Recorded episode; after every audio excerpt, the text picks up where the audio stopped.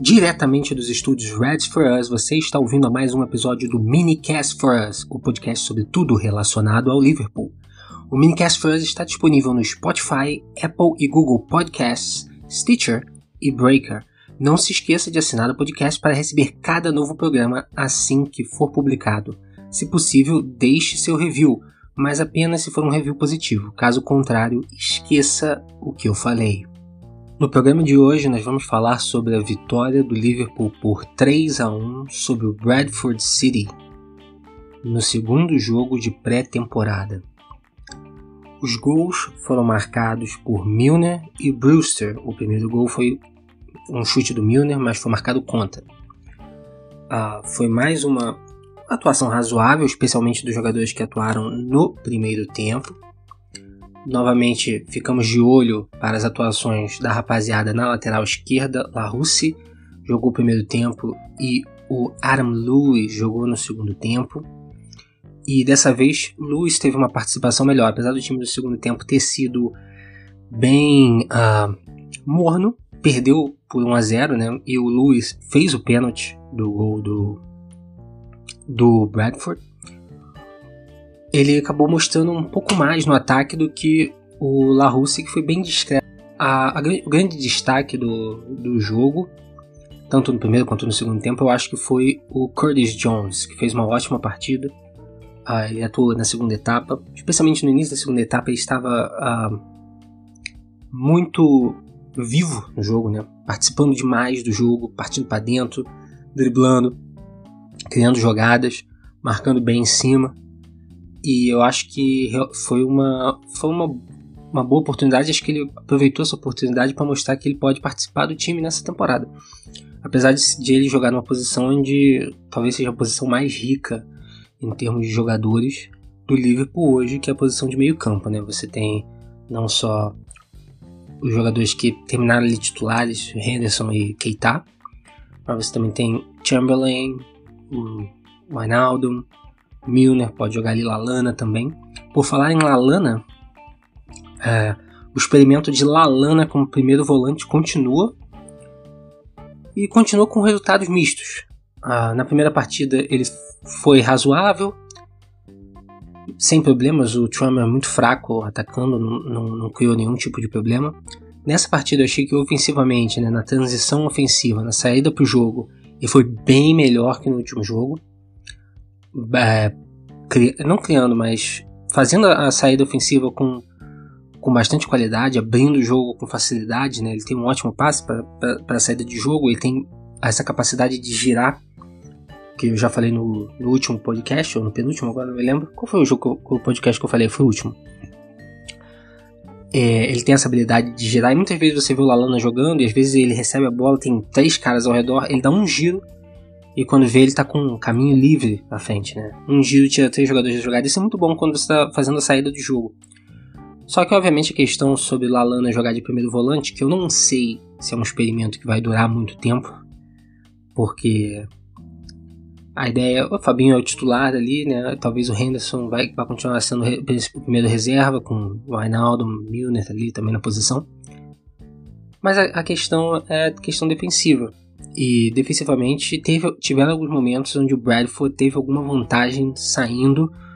Uh, o time do Bradford fisicamente muito forte e o Lalana não é fisicamente muito forte. Ele é um jogador fisicamente. Uh, uh, essa é a melhor, melhor opinião sobre a capacidade física do Lalana. Então, Talvez num jogo contra equipes menores, você pode colocar o Lalana ali naquela posição para você ter mais facilidade na saída, você ter mais agilidade na saída, você ter mais ginga, né, malemolência na saída. Mas contra é, oponentes mais difíceis, do meio para cima ali, ou até que mais, mais físicos, é um, é um risco colocar o Lalana. Talvez você tenha que partir com as opções seguras. Uma dessas opções seguras é o Milner, que fez outra boa partida. É impressionante como um cara de 33 anos continua. A, chega no início da pré-temporada, é o cara que chega melhor em forma. Novamente, ele foi o jogador que chegou melhor em forma, ganhou lá os testes lá que eles fazem de dar a volta no, no campo até não aguentar mais, né? É, tá no, inclusive no YouTube do, do, do Liverpool. uh, o vídeo do teste. Milner ganhando de todo mundo, ganhando o Gomes, que sei lá, tem 10 anos a menos que ele. E vem jogando bem uh, na pré-temporada. Mesmo com 33 anos, no meio-campo, vem participando. É, uma coisa que há de se notar é que os meio-campistas, nesse, nesse início da temporada, estão entrando muito mais na área, estão pisando muito mais na área. E o Milner fez um gol uh, num chute de longe que acabou não sendo dado para ele, acabou tendo um desvio no meio do caminho, foi marcado como gol contra, e depois fez o gol de pênalti, que foi sofrido pelo Ryan Kent, que fez mais uma partida legal, participou bem, bem mais do que o Wilson, e foi uma bela tabela no pênalti que ele sofreu, que ele fez com o Brewster, que também novamente se destacou, fez um gol, três gols na pré-temporada em duas partidas, deu assistência para o pênalti, e apesar disso não entrar em nenhuma estatística. Mas se movimentou bem de novo, é impressionante como ele marca forte a pressão, ele marca forte em cima no ataque. Ele fez algumas roubadas de bola na frente, impressionante. É um jogador que vai vai participar, né? Vai vai vai ser bom nessa temporada. Mudando de assunto um pouco, ah, o Barcelona anunciou oficialmente a contratação do Griezmann. Griezmann, falei, falei elegantemente, Griezmann. E eles pagaram, depositaram lá 120 milhões de euros e o jogador foi oficialmente anunciado.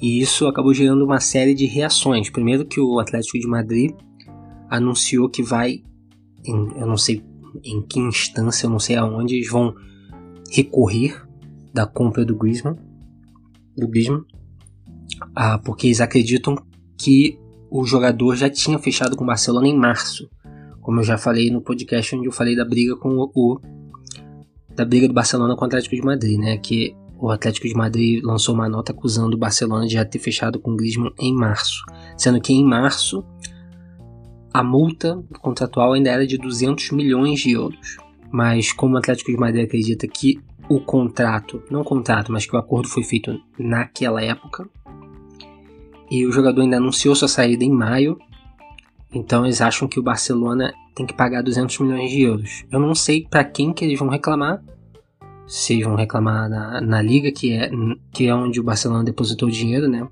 Barcelona depositou dinheiro na, na, na sede da Liga Espanhola ou se eles vão entrar em algum tribunal esportivo, eu não sei para quem que eles podem reclamar dessa questão da multa. É uma área bem cinzenta aí, né? Quem é que quem é que organiza e aplica esses contratos no futebol?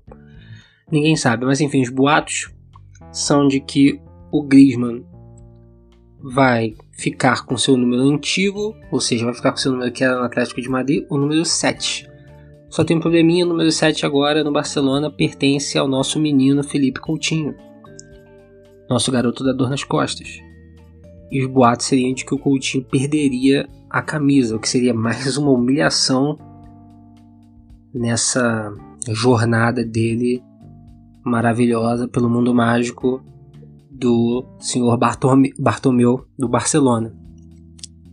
Impressionante como deu errado pro Coutinho toda essa situação de ir pro Barcelona, como o valor de mercado dele uh, caiu e voltaram as especulações de que ele poderia vir pro Liverpool.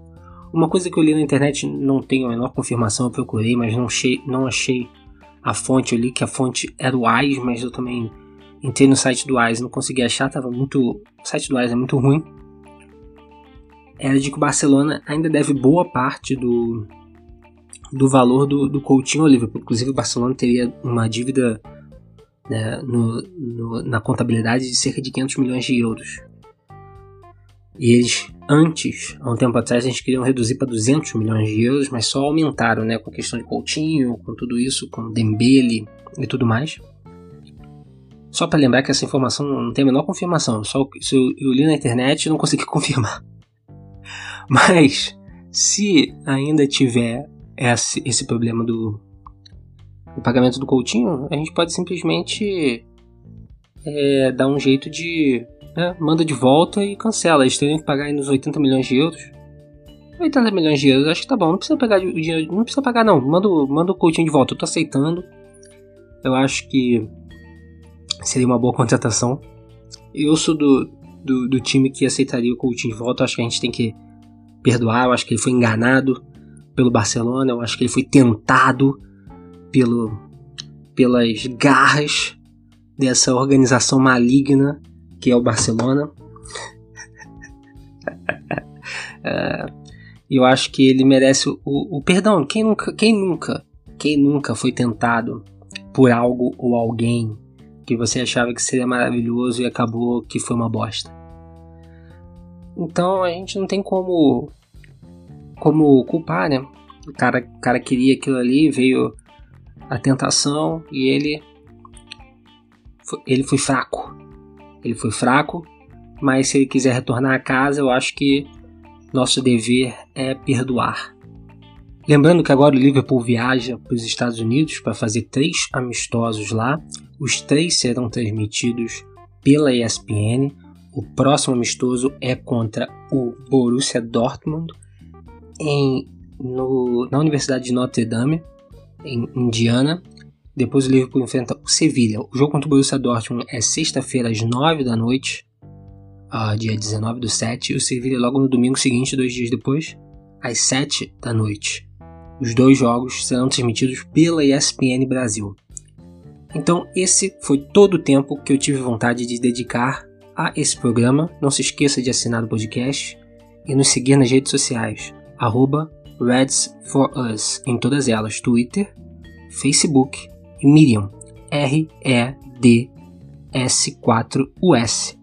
Reds for Us há 10 anos, informando sobre o Liverpool.